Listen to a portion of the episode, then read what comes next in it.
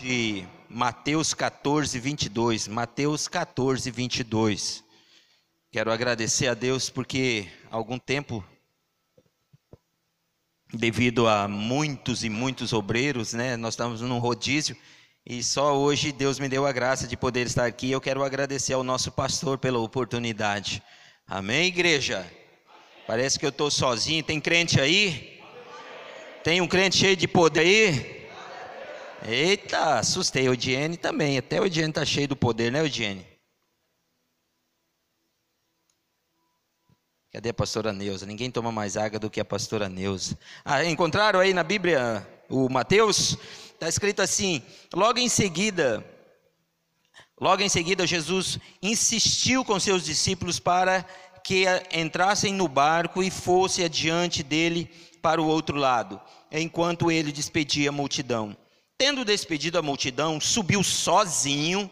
Já pensou, Jesus orava sozinho ao monte para orar. Ao anoitecer, ele estava ali sozinho, mas o barco já é, mas o barco já estava a considerável distância da terra, fustigado pelas ondas, porque o vento assoprava contra. A alta madrugada, Jesus dirigiu-se a eles, andando sobre o mar. Quando viram andando sobre o mar, ficaram aterrorizados e disseram: É um fantasma, e gritaram de medo. Senhor, para aí, não é que ainda não. Mas Jesus imediatamente disse: Coragem, sou eu, não tenham medo. Senhor, disse Pedro: Se, se és tu, manda-me ir contigo ao teu encontro sobre as águas. Venha, respondeu ele. Então Pedro saiu do barco, andou sobre as águas e foi em direção a Jesus. Mas quando reparou o vento, ficou com medo e, começando a afundar, gritou: Senhor, socorre-me. Imediatamente Jesus estendeu as mãos e o segurou e disse: Homem de pequena fé, por que duvidou? Quando entraram no barco, o vento cessou, então que estavam no barco o adoraram, dizendo: Verdadeiramente és o Filho de Deus. Amém? Que cena terrivelmente maravilhosa, amém? Falar hoje em dia de, de dificuldade, de tempestade, parece até é óbvio, né? Dado aos acontecimentos dos nosso, do nosso mundo, né? As coisas acontecendo tão de forma terrível. A Covid veio e levou um monte de gente. Muita gente foi para o céu, outras eu não sei para onde foi, mas alguns foram para o céu é, quantas pessoas perderam um ente de sua família, um conhecido, alguém próximo. Então, nós estávamos e ainda estamos vivendo um momento é, estranho, mas Deus é conosco, amém? E eu gostaria de falar de tempestade, qual é a nossa posição, o que fazemos diante dessas tempestades que tem nos assolado o que você faz, como você age, a quem você recorre, a quem você corre, a quem eu faço isso também. E eu gostaria de apresentar, falar dessa, dessa lição. Eu gostaria de falar sobre os dois tipos de tempestade. Amém? Uma tempestade boa, uma tempestade ruim e uma boa. E aí eu quero usar alguns uh, personagens aqui para explicar qual foi a reação de cada um, qual será a nossa reação diante das adversidades que porventura vamos ainda enfrentar. Porque não sei se você sabe, mas até a volta de Jesus, ou até nós partimos para Jesus, nós vamos estar no mundo de tribulação. Jesus falou assim: Ó, eu vou para o Pai, mas vocês ficam espertos aí, que no mundo vocês vão ter aflição. Não é isso, Ed Collen, presbítero Berto? Então, no mundo, nós certamente já sabemos que teremos aflições. E quando eu estou falando no mundo, é no mundo no contexto de geral de as, todos os âmbitos da nossa vida. No nosso, nosso dia a dia, no nosso relacionamento, na nossa vida com Deus, no nosso trabalho, enfim, onde passamos, sempre vai ter uma tempestade, sempre vai ter uma provação. E o que fazemos diante disso que é interessante ah, nós aprendermos, amém? Então eu gostaria de citar duas tempestades, uma boa e uma não tão boa. E quero citar, começando falando por Jonas, né? Há, há quem Tá bom, deixa eu começar de novo. Dois tipos de tempestade. Aqui vem para correção, quando Deus nos disciplina, e aqui vem para o aperfeiçoamento, quando Deus nos ajuda a crescer. Amém? Eu gostaria de falar de Jonas. Nós conhecemos a história de Jonas. Deus levantou Jonas e mandou Jonas então ir para a cidade de Nínive pregar o evangelho. Mas Jonas falou: "Não vou". Por que Jonas falou: "Não vou"? ou no mínimo pensou em seu coração e começou a ter atitudes de que ele não ia para Nínive. Porque em Nínive, o povo de Nínive era um povo que atormentava até então o povo de Israel. Nínive era um povo cruel, um povo cruel. E Jonas, ah, Deus mandou Jonas pregar para esse povo. Jonas, muito patriota, Jonas não queria de forma nenhuma, porque como que eu vou pregar salvação para esse povo, sendo que esse povo está matando os nossos? Esse povo são cruel. Então Jonas colocou no seu coração que de forma alguma ele iria. Então nós conhecemos a história, Jonas entrou, Jonas entrou no barco, Houve uma grande tempestade, jogaram sorte, acharam Jonas, então lançaram Jonas, vou resumir a história, lançaram Jonas no, no mar, e adivinha, um grande peixe abocanhou Jonas e levou Jonas, adivinha onde? Em Nínives. Então Jonas não queria, Jonas foi. Jonas teve essa correção porque ele não queria fazer a vontade de Deus.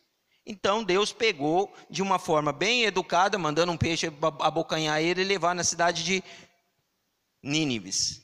Então fica aqui também já um, um, um, um para a gente ficar esperto, né? Que quando Deus mandar você fazer alguma coisa, quando Deus nos mandar fazer alguma coisa, fique atento. Deus está confiando em você. Deus poderia levantar o Beto, Deus poderia levantar o Sebastião, o Paulo, Deus poderia levantar o qualquer um mas Deus levantou você. Por que Deus está levantando você? Porque Deus confia em você. Amém? Deus está confiando em você. Deus projetou você para fazer algo maravilhoso. Ainda que aos seus olhos, ainda que aos meus olhos, seja um lugar difícil, ainda que eu não queira, mas importa agradar e fazer a vontade do nosso Deus, amém? Então fique atento na sua vida, eu fico atento na minha.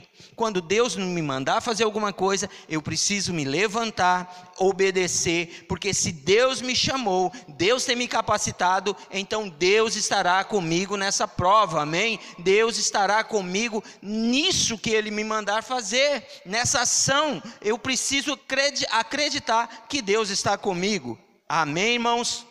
Amém. Glória a Deus, vocês estão aí. Então Jonas passou por esse momento e Deus deu graça. Outros foram os discípulos que nós vemos agora. É, lembrando que no versículo 8 de Mateus, os discípulos já tiveram uma, uma situação bem parecida com Jesus.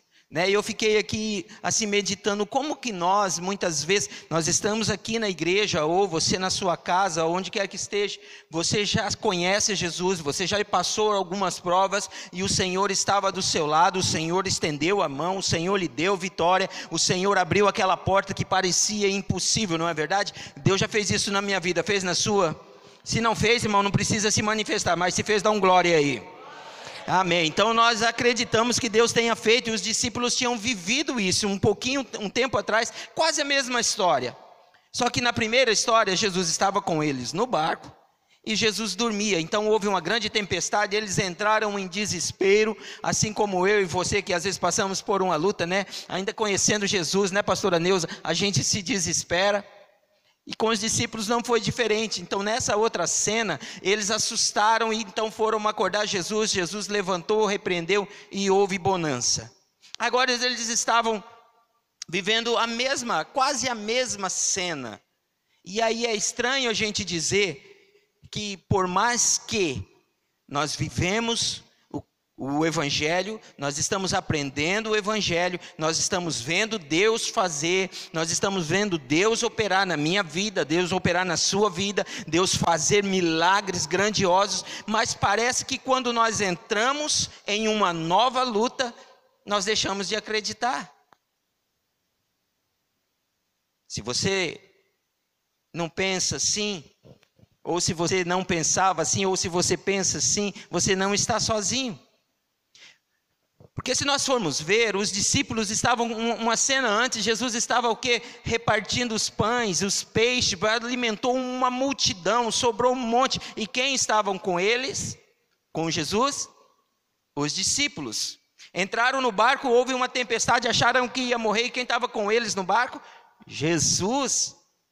Então os discípulos, assim como eu, como você, estavam vendo um monte de milagre. E ao mesmo tempo, assim, de repente, como eu e você, ainda se assustamos.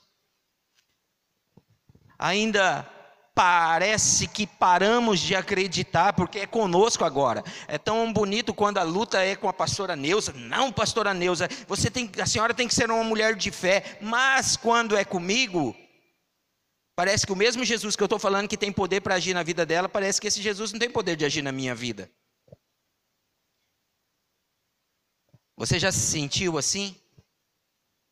Por que, que parece que para a gente a luta é maior?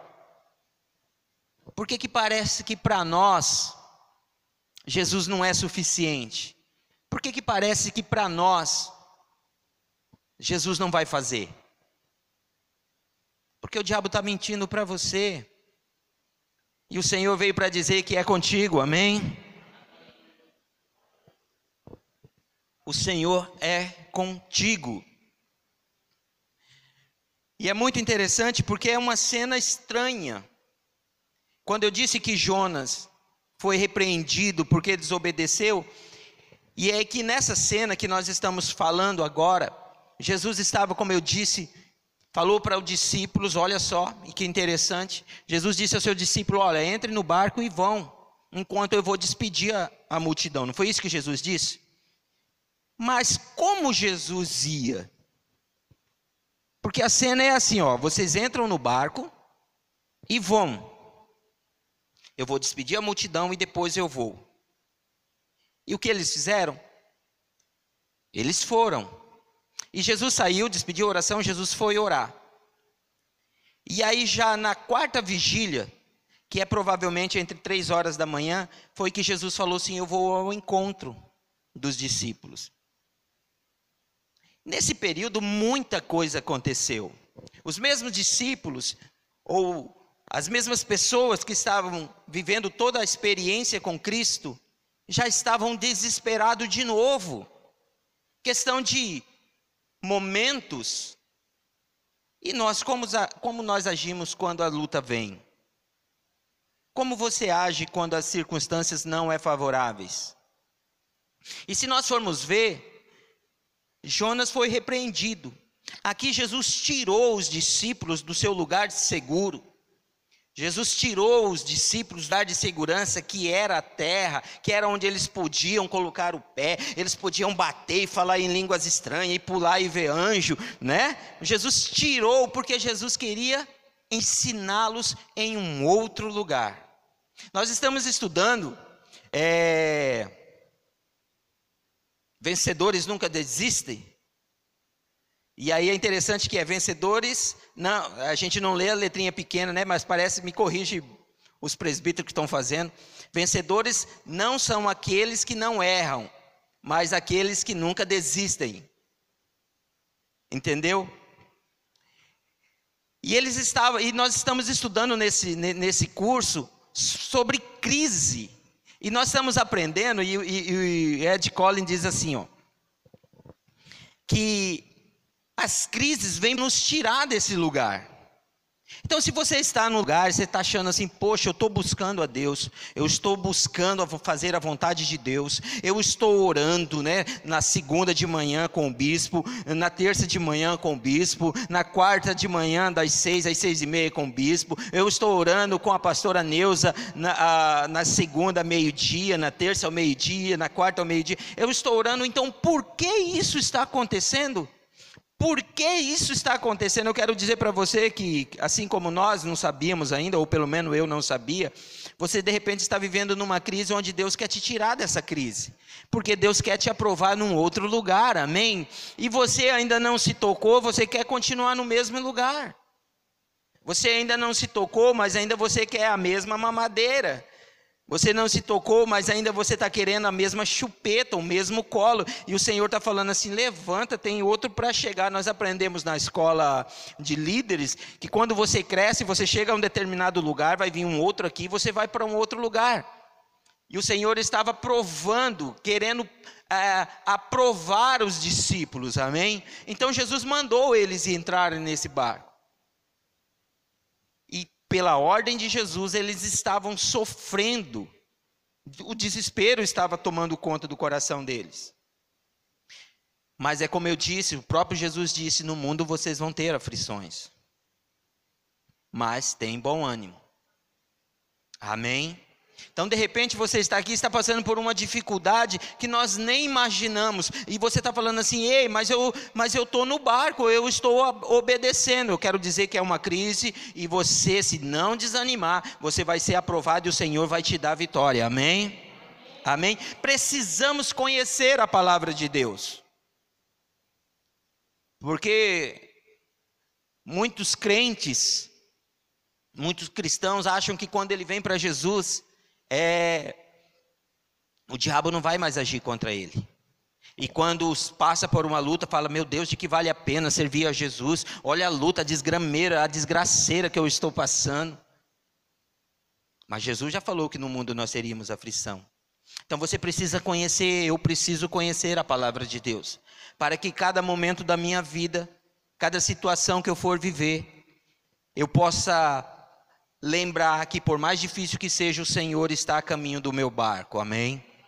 Eu quero dizer que o Senhor está a caminho do seu barco, ainda que você esteja sobre a ordem dele, fazendo o que ele está, o que ele te mandou, porque aqui nós vimos que o Senhor mandou os discípulos entrar no barco. Então eles foram sobre a palavra de Jesus, amém? E estavam passando por toda essa tribulação.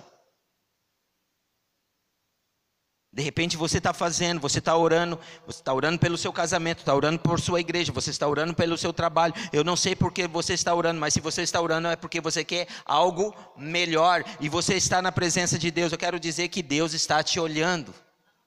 Deus está te olhando. Amém? É, Ed Cole diz uma, umas palavras maravilhosas e claro que eu fui pegar no livro, né, presbíteros. Ó, o, o Maico chegou a fazer assim, o nosso líder em treinamento, né, Maico? O Maico é difícil, gente. Vamos orar pelo Maico. O Maico é o nosso líder em treinamento, né, presbítero Beto? E esse dia eu cheguei atrasado e ele me olhou assim, falei, misericórdia. Vamos orar. Graças a Deus que ele vai tomar conta de uma outra turma, né? Em nome de Jesus. E aí nós já não vamos estar lá, né, presbítero Beto? Mas glória a Deus. Então, como Deus está me dando um espírito de sabedoria e tem derramado sobre a igreja, eu peguei a minha parte, amém? E aí eu fui buscar nas escrituras. Só avisando os meninos lá, tá que esse microfone ele já tá para acabar a bateria aqui, viu, Wilson? Não... Então aí ele diz assim, ó: Precisamos conhecer a palavra de Deus e os princípios de Deus. As escrituras são as nossas regras absolutas de, con de conduta. Se queremos a se queremos apenas reagir a determinada circunstância, nunca iremos aprender o suficiente para prever todos os eventos que possam que possa surgir. Se você quer ficar no raso, estude para você ficar ali.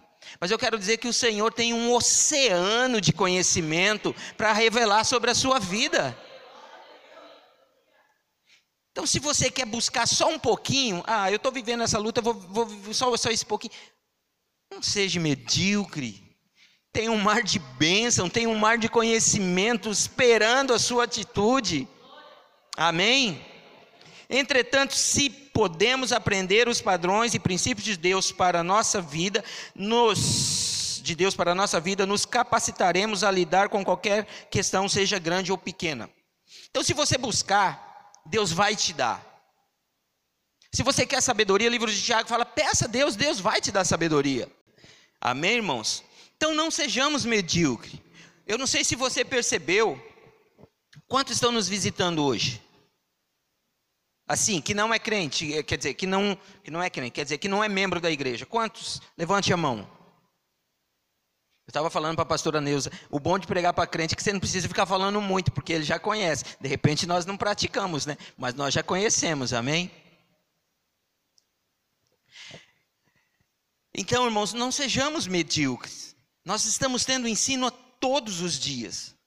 Os cursos têm sido maravilhosos, como tem mexido. Eu não sei se os cursos das mulheres têm sido tão intensos como tem sido dos homens. Eu imagino que sim, porque a minha esposa fala, pelo menos o curso que ela está fazendo, ela fala. Além de ela ministrar para as mulheres, ela ministra para mim. Aí eu sou a cobaia dela, porque eu sou o primeiro a ouvir às vezes, né? E aí ela fala e eu tenho que ficar sentado ouvindo. E aí eu descobri que o homem, até cinco minutos só, ele presta atenção, depois ele já entra no modo automático, né? Aí, mas aí eu quero tirar esse modo automático, quero ficar prestando atenção mesmo, amém? E nós somos instruídos a isso, né? Então nós devemos buscar conhecimento. E vamos, em nome de Jesus, estragar esse modo automático e passar a ouvir mais as mulheres sábias, as mulheres de Deus. Amém, mulheres? A crise é normal na vida, porque a mudança também é normal a vida. Cada mudança ocorre por meio de uma crise. Quanto maior o grau de mudança, maior a crise, diz Edin Cole. Ah, eu vou andar aqui na superfície, então você vai enfrentar uma crise pequena para te colocar no, nas migalhas, né? Ah, não, para que, que eu vou orar? Por que, que eu vou fazer isso? E engraçado, e esse dia eu estava vendo o pastor Lucindo dizendo assim: do, do, do, livro Louco por Jesus, que ele fala bem assim. Chegou uma, uma, uma irmã em mim pedindo para eu orar por ela, porque ela já ela estava dizendo que o diabo estava infernizando a vida dela e que o diabo queria de todas as formas é, acabar com a vida dela. Aí ele falou: Mas o que você tem feito? Não é que eu tenho orado. Aí ele falou: Não, não vou orar. O pastor disse: Não vou orar. Contando testemunho de outro pastor: Não vou orar. Porque você ainda não fez nada. O diabo só vai se importar, né? E aí eu fiquei imaginando aquilo que o bispo tem nos ensinado. Às vezes a gente fala assim, eu não, não falo, mas vou colocar eu no rolo também, porque né, já pega todo mundo. É, ah, eu comecei a orar, o diabo se levantou, o inimigo se levantou porque eu estou fazendo isso. O diabo só vai se levantar e, e querer de fato te parar quando o céu estiver olhando para a sua ação. Você está pensando que porque você está orando hoje por causa da OIDN, que o diabo vai querer já acabar com você? Sim, ele está para matar e destruir. Mas quando você diz que o diabo, todo, toda a conspiração está querendo já acabar com você, irmãos, é mentira. Precisa ser muita coisa. Precisa ser muita ação essa ação tem que, tem que mexer com o céu, amém? A ponto de, sei lá, de acontecer uma, uma revolução no céu para que os anjos venham te ajudar. Mas não pense que porque você veio orar só na quarta e na sexta, que o, o diabo já quer te barrar. Às vezes o diabo ainda não está prestando atenção em você, irmãos. É você mesmo. É aquilo que o pastor sempre tem nos ensinado. Às vezes o diabo fala, mas não foi eu. Aí o Jesus vai falar assim, mas também não foi eu. Aí vai olhar para você e falar, foi sua preguiça, né, Wilson? Foi sua preguiça que não fez você ir no culto, foi sua preguiça que não fez você ir no culto de, de oração, porque agora a nossa quarta-feira é culto de oração, amém? E aí você não veio na quarta-feira, não estava sabendo, então a partir de quarta-feira agora, nós temos um culto de oração, não vamos mais ter a nosso, nossa escola de líderes, né? Porque os líderes estão todos empenhados num outro curso. Então não foi o diabo que te tirou, foi a sua preguiça mesmo. Amém, irmãos? Amém? É difícil falar amém agora, né? Mas é verdade. Nós precisamos tomar posse daquilo que Deus tem para nós. Você tem Assim como eu, nós precisamos largar de ser medíocre, nós precisamos acreditar na palavra de Deus, ainda que venham as lutas, ainda que estamos obedecendo, venham as lutas, porque esses discípulos, eles estavam obedecendo e ainda assim veio lutas, mas o Senhor estava querendo aprová-los, colocá-los, levantá-los, colocar num lugar maior, de confiança, amém? Assim como você, amém? Deus está ao nosso alcance, Deus sempre está ao nosso alcance. E é interessante que, às vezes, nós estamos passando por uma situação difícil, não sei se você já viveu essa, mas às vezes você está passando por uma situação tão difícil que parece que é o momento que você mais precisa de Cristo, que você mais precisa de Deus e parece que é nessa situação que você está sozinho, não é verdade? Você já passou por uma situação assim? Eu já passei situação que parece que falava, Deus, agora que eu preciso do Senhor, e cadê o Senhor? Eu quero dizer que você não é o único. Alguns personagens que nós conhecemos viveram essa situação, amém? Davi, Davi, o homem segundo o coração de Deus, teve momentos da sua vida que ele gritava: Meu Deus, por que me abandonaste? Porque estás tão longe de me salvar, tão longe do meu grito de angústia. Davi, o homem segundo o coração de Deus, aquele que cantava, que adorava a Deus, ele viveu esse momento. Então você não está sozinho. Paulo, o que falar de Paulo, apóstolo Paulo? Apóstolo Paulo, assim como você é o cara, amém? Apóstolo Paulo, em 2 Coríntios 1,8 diz assim: viu-se viu em uma situação tão difícil que foi, foi acima das nossas forças, a ponto de nós desesperarmos até da própria vida. Paulo viveu esse momento de tribulação também. E quando a gente acha que já viu de tudo, achar que estava sozinho nesse momento. Às vezes, quando nós achamos que estamos sozinhos nesse momento, mas Deus está conosco, amém? Mas a situação nos faz pensar que estaremos sozinhos, que estamos sozinhos. Davi disse isso, tantos outros, outros personagens disseram: Senhor, cadê o Senhor? Paulo. Mas pasme, até Jesus. Até Jesus achou que ele estava sozinho.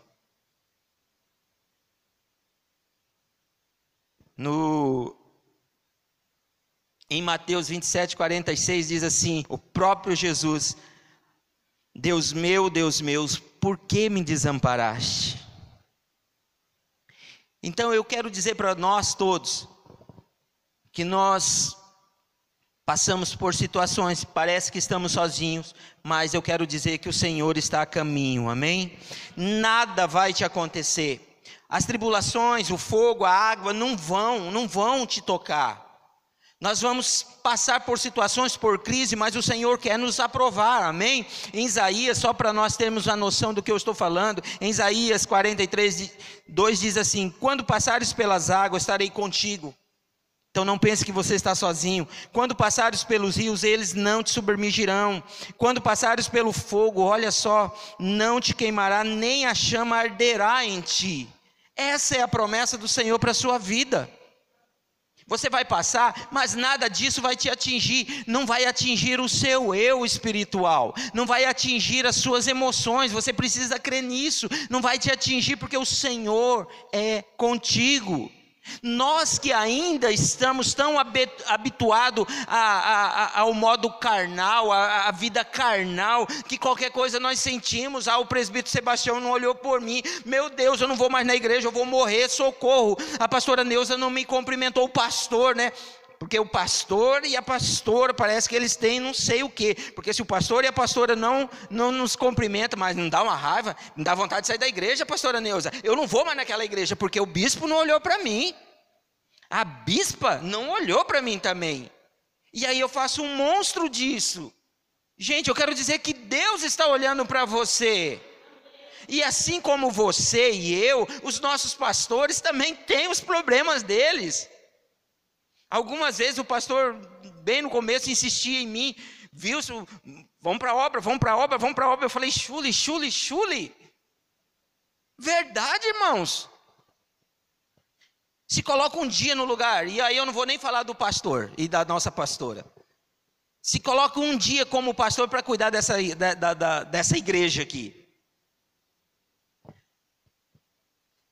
Se coloca um dia e tente resolver o problema da pastora Neuza. Pensa numa pastora que tem problema, gente.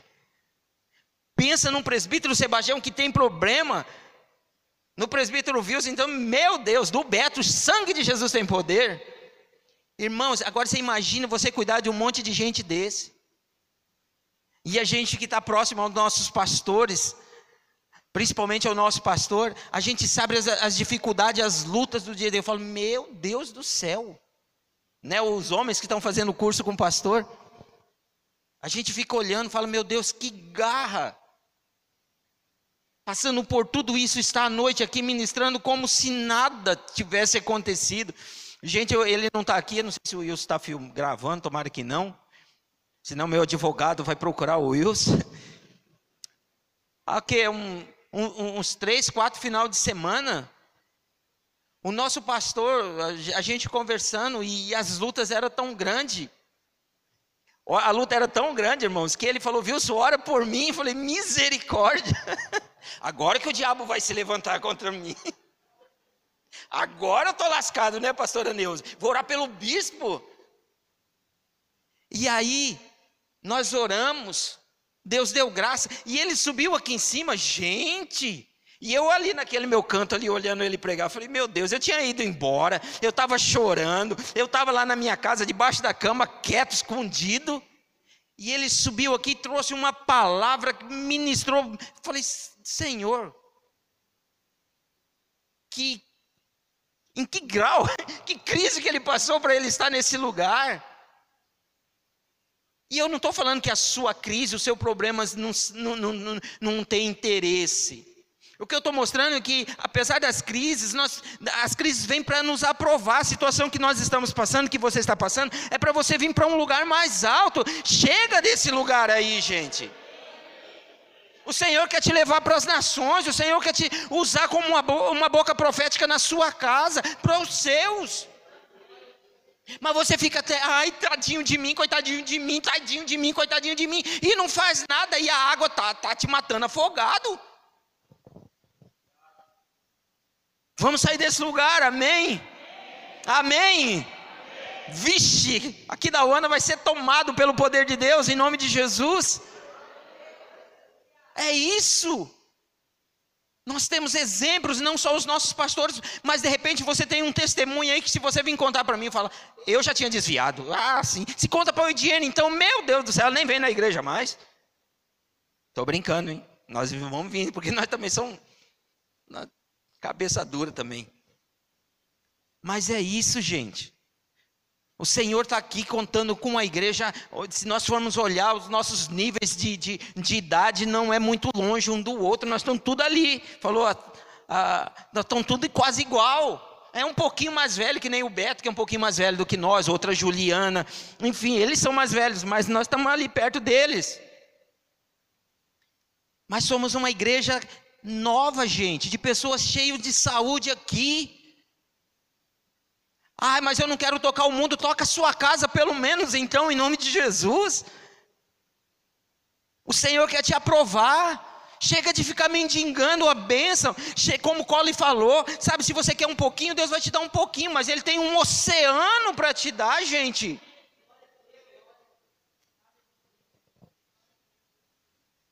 O que eu tenho feito? O que você tem feito?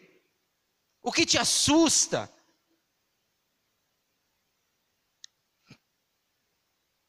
Às vezes você está passando por um problema, uma dificuldade, e você quer Jesus agora, mas Jesus está olhando, falando: Eu vou ver, vamos ver essa crise até onde vai levar ele. Eu preciso aprová-lo. Jesus está te olhando. Vamos conjecturar.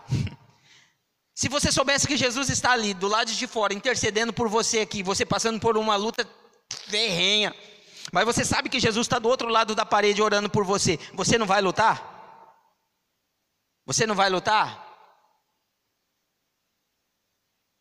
Mas Jesus, eu quero dizer que Jesus está no céu te olhando. Você não está sozinho, eu não estou só. Cristo é comigo, Jesus é comigo, Ele está no céu intercedendo, e se precisar, Ele vai mandar um anjo, um anjo,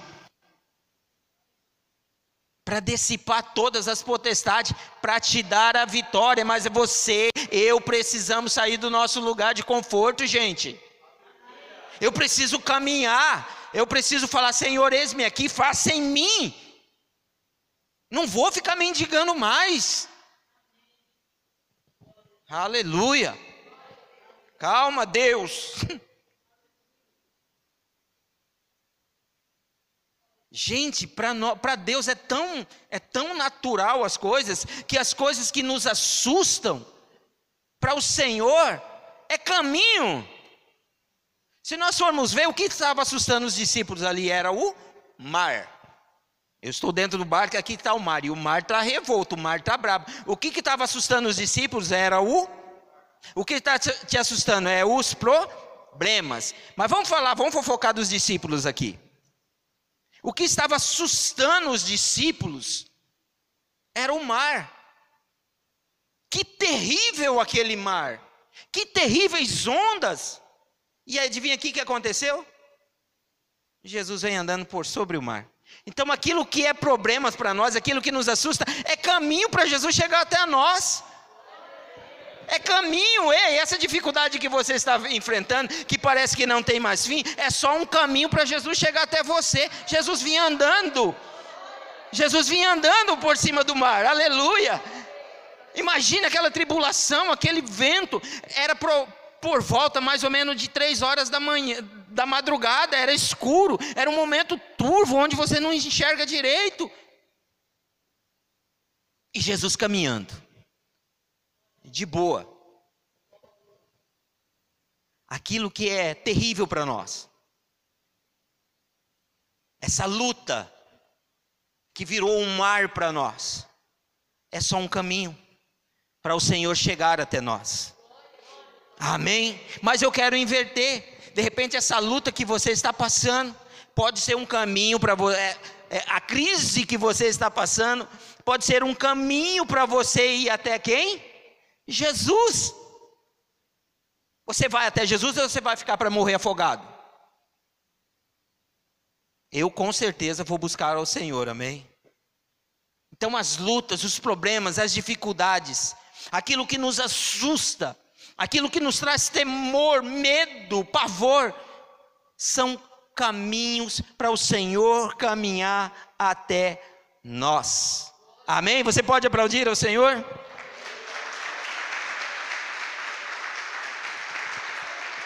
Aleluia. Vamos falar do Pedro, porque nós chegamos no Pedro. Pedro falou: Senhor, se for o Senhor mesmo, mande eu ter contigo. E o que, que o Senhor falou? Venha.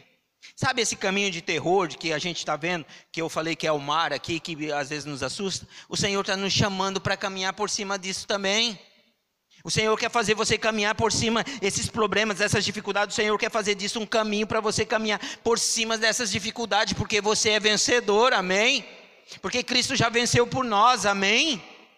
Então Pedro foi, e é, e é interessante porque dentro de algumas situações, e aí de repente vai ser você mesmo, da sua casa, de repente vai ser você mesmo, da sua igreja, do seu trabalho, do seu lugar, de onde você está.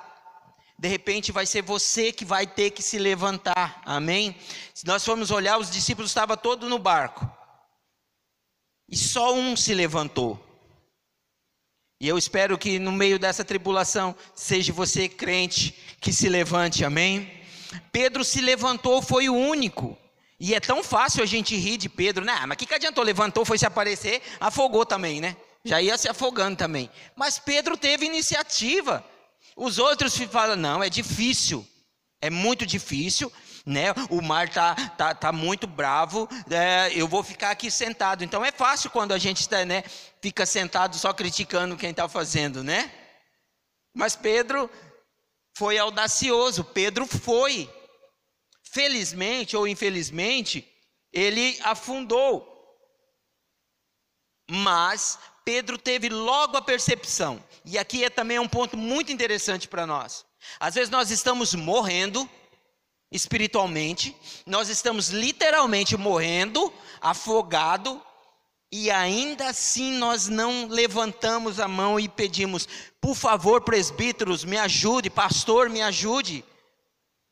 Nós estamos sentados no banco da igreja, nós estamos na segunda, terça, quarta, quinta, sexta, sábado, domingo, segunda, terça, e não pedimos ajuda. E aí algumas vezes nós saímos falando que essa igreja não, não me ama. Irmão Pedro, quando ele começou a caminhar em direção a Jesus, eu fico imaginando a cena que deve ser assustadora. Imagine você no, no, não vou nem falar no mar, porque eles falam mar, mas vamos pensar no rio aqui da Uana, que agora está bem baixo as águas, não sei se começou a encher, mas enfim, está bem baixo. Agora você imagine, sei lá, numa lagoa, você pôr o pé na água e você não afundar. Imagine você vivendo esse, esse sobrenatural. Imagine um mar de problemas, de dificuldade, e você colocar o pé e começar a caminhar por cima, dizendo: O Senhor é meu pastor e nada me faltará, eu vou vencer, eu vou vencer. O primeiro passo que, deu, que Pedro deu, eu penso que foi o mais assustador. Eu pensando como Pedro, vamos imaginar que eu sou. Imagine um rio, você colocar o pé e está vendo que ao, ao natural aquilo vai afundar. Mas aí Pedro põe o primeiro pé. Aí o Senhor está falando assim para nós: ei, diante dessa dificuldade que você está passando, põe o primeiro pé, eu sou contigo, eu que estou mandando você vir. Aí você vai pôr o outro pé. Poxa, né, o primeiro já firmou, então é mais fácil o segundo passo, não é verdade? Mas o que, que aconteceu com Pedro? Pedro viveu toda essa experiência. Mas aí, dado o momento, o que, que aconteceu? Pedro começou a tirar o olhar de, de Jesus e começou a olhar: Poxa, esse mar aqui é perigoso, não é não? Meu Deus do céu, que onda, que que é isso? O que, que pode acontecer comigo? E adivinha o que, que aconteceu? Pedro tirou o olho, o olhar de Jesus e começou a olhar para as dificuldades. E adivinha? Pedro afundou. Mas Pedro foi sábio. Como eu disse, Pedro logo gritou: Senhor, socorre-me, salva-me, eu vou morrer. E o Senhor então estendeu a mão e tirou Pedro daquele lugar terrível levou para o barco e tudo se fez bonança. Às vezes você está passando por uma dificuldade horrível mesmo. Às vezes o mar está revolto, o mar está bravio, a situação não está fácil, a crise não está fácil, mas o nosso Senhor é contigo, amém? Então o lugar que nos assusta, o mar, a tribulação, as doenças, as dificuldades que nos assustam, isso é um caminho para Cristo, para Ele chegar até nós, ou que seja um caminho para nos aproximar dEle. Então, essa luta, esse problema, dificuldade, eu não sei o que você está passando, em qual área você está passando, é um caminho para te levar a Cristo, um caminho para que o Senhor venha até a sua vida. Amém? Você pode aplaudir ao Senhor?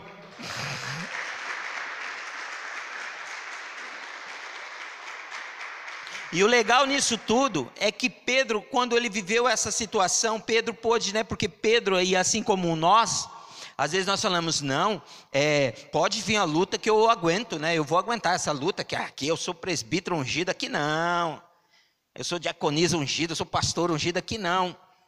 Pedro estava com Jesus, amém? Aquele que nós estamos buscando estava do lado de Pedro, Jesus. E, e Pedro viveu essa experiência. E essa experiência mostrou para Pedro o que de fato ele era. O que de fato, em que lugar de fato ele estava. Então, para nós, isso mostrou para Pedro, perdão, isso mostrou para Pedro o lugar onde ele estava e o que precisava ser aperfeiçoado nele. Amém? Então, que nós possamos olhar sim, olhar para as dificuldades, mas sabendo que ela é um caminho para nos levar a Cristo e Cristo chegar até nós, mas também vai nos é, desvendar os nossos olhos para nós entendermos: ei, eu não sou tudo isso mesmo, não. Eu não sou o bichão mesmo, não. Entendeu? E sermos humildes e dizermos assim: Senhor, por favor, me socorre. Eu não quero morrer. Amém? Nós precisamos andar, andar em fé. Nós precisamos sair deste lugar e caminharmos em fé. Amém? Só para nós terminarmos, alguém disse assim, fé. É Yusber, tá? Yusber diz assim: fé não é crer apesar das evidências. Fé não é crer apesar das evidências, mas obedecer apesar das consequências. Porque os discípulos Eles obedeceram, teve uma consequência, mas eles obedeceram. Eles foram sob a palavra do Senhor. Isso é fé, amém? Também ouvi uma frase maravilhosa, gente. Diz assim: ter fé não é eu determino, eu determino estar curado, eu determino portas abertas, eu determino, eu determino. Ter fé dizer, Senhor, seja feita a tua vontade. Isso é ter fé. Não é dizer eu determino e tudo vai acontecer é dizer: Senhor, seja feita a tua vontade, sabendo que o Senhor sempre terá a, a melhor vontade para você, o melhor bem para você, tudo de bem sempre virá do Senhor. Amém? Glória a Deus. Eu também eu achei uma frase linda, eu ouvi uma psicóloga dizendo. Na verdade não é uma psicóloga, eu vi no eu vi no, no celular, como no Facebook uma, uma menina falando. E eu achei uma, muito interessante. Porque às vezes nós erramos, não erramos? Eu já errei, você já errou? Se você errou, diga glória a Deus. Vixe, não estou sozinho. A Ediane que gritou mais alto, olha. Aleluia! Aí, a, van, a, van, a vantagem de todo erro é o grande ensinamento que vem. A vantagem de você errar te traz uma coisa. Se você errou, você tem que aprender com esse erro. Às vezes nós erramos, mas nós somos espertos, nós vamos aprender, não vou errar mais. Amém? Você pode ficar de pé, vamos estar agradecendo a Deus por esse momento maravilhoso que o Senhor nos deu. Deus, eu quero te agradecer. Agradecer, Deus, pela palavra que o Senhor liberou sobre as nossas vidas. E eu peço que essa palavra continue falando ao meu coração, ao coração da tua igreja. E que nós possamos entender e vivenciar, meus Deus, que aquilo que nos assusta, o caminho, o mar, é só um caminho para o Senhor se aproximar de mim, para o Senhor chegar até a mim. Deus, eu quero abençoar a tua igreja no nome de Jesus. Deus, aqueles que trouxeram o seu dízimo, a sua oferta, Pai, eu peço que o Senhor continue abençoando, Pai, que o Senhor continue derramando bênção, que o Senhor continue derramando a tua provisão, o teu cuidado sobre a vida dos dizimistas, dos ofertantes da tua casa. Deus, eu determino sobre a vida dos tais uma semana de bênção, de portas abertas, de milagre do Senhor sobre a vida do teu povo, em nome de Jesus. Amém.